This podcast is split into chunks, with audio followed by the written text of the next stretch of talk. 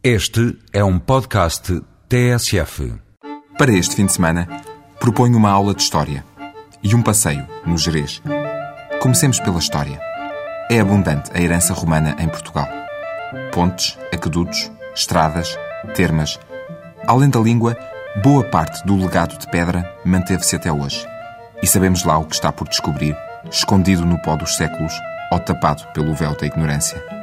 De norte a sul do país, não é complicado tropeçar numa qualquer coluna de um Flávio, um Augusto ou um César. Veja-se a nossa Braga, por exemplo. De Brácara Augusta, fundado por César Augusto em 16 a.C., saiu uma complexa rede de estradas que ligava este extremo do Império. E está feita a introdução histórica. Agora vamos ao passeio. Uma das estradas que partia da capital minhota levava o número 18. Chamavam-lhe Via Nova e partia para a Histórica Augusta. Hoje chamamos-lhe Galiza. Amanhã de manhã, a Oficina da Natureza organiza um passeio pedestre através de um troço desta via nova, ou Geira Romana.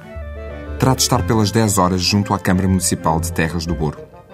A partir daí são 7 km para fazer ao longo de 3 horas.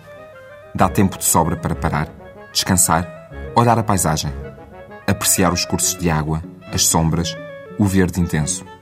Quase sempre à mesma altitude, sem grandes subidas ou descidas, só com grandes saltos no tempo. O grupo é acompanhado por um arqueólogo que vai explicar o enquadramento e a importância das vias romanas na expansão militar e comercial do Império. Aquela que é talvez a mais bem conservada e melhor estudada via romana da Península Ibérica continua, mas o passeio termina junto a Covid. Não vá de sandálias como os romanos.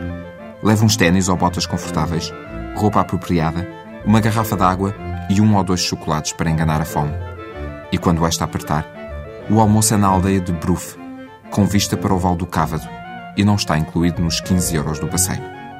Para saber mais, consulte www.oficinadanatureza.pt ou ligue 936 077 462.